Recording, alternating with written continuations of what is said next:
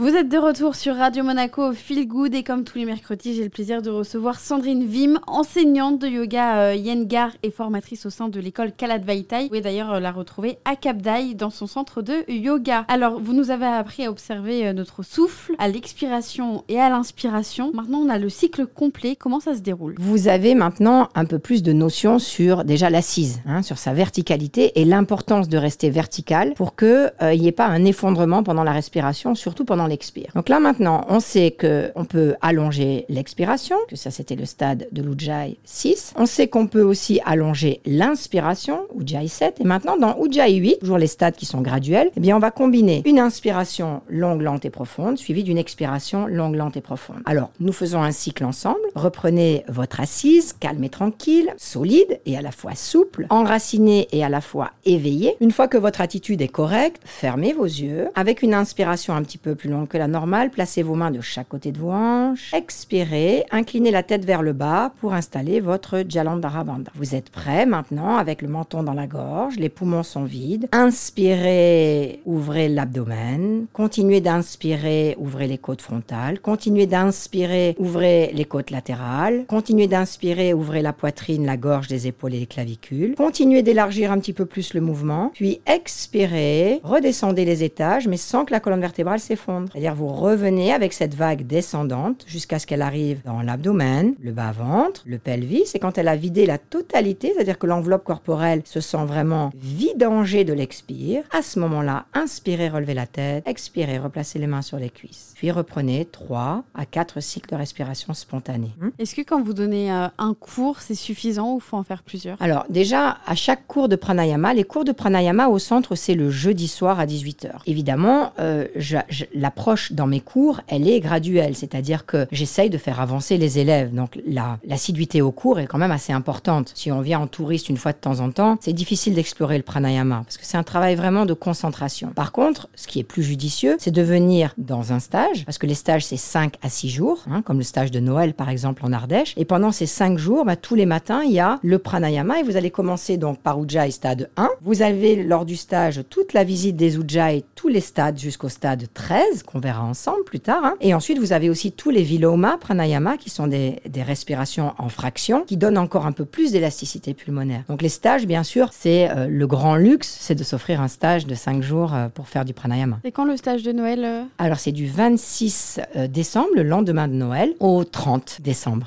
juste avant le premier de l'an. Donc il faut vous contacter et puis s'inscrire au, au stage. Voilà, tout à fait. Merci beaucoup Sandrine.